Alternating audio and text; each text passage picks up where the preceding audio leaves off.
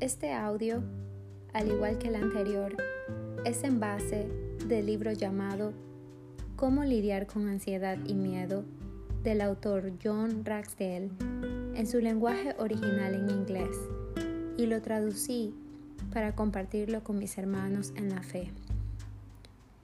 Siete pasos para ayudarle a superar la ansiedad y el miedo. Número 1. Comprenda que el miedo es uno de los productos más importantes de la sociedad. Los medios modernos nos bombardean constantemente con titulares que atraen la atención y provocan miedo, diseñados para capturar nuestros pensamientos y redirigir nuestras vidas. Tu tarea es combatir el miedo con fe. Número 2.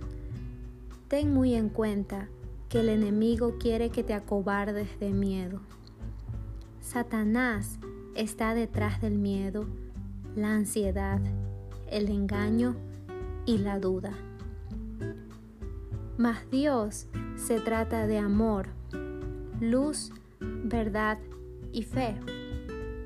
Satanás quiere controlar nuestros pensamientos y emociones.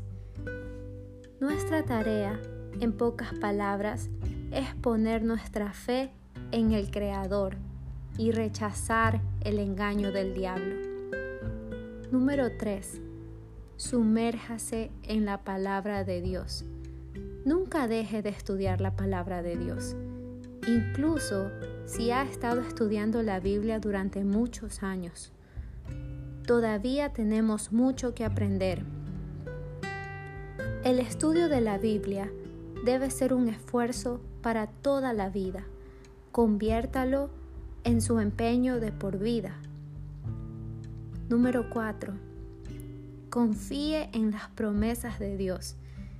El Señor nos ha hecho muchas promesas y tiene la intención de cumplir cada una de ellas. Sus promesas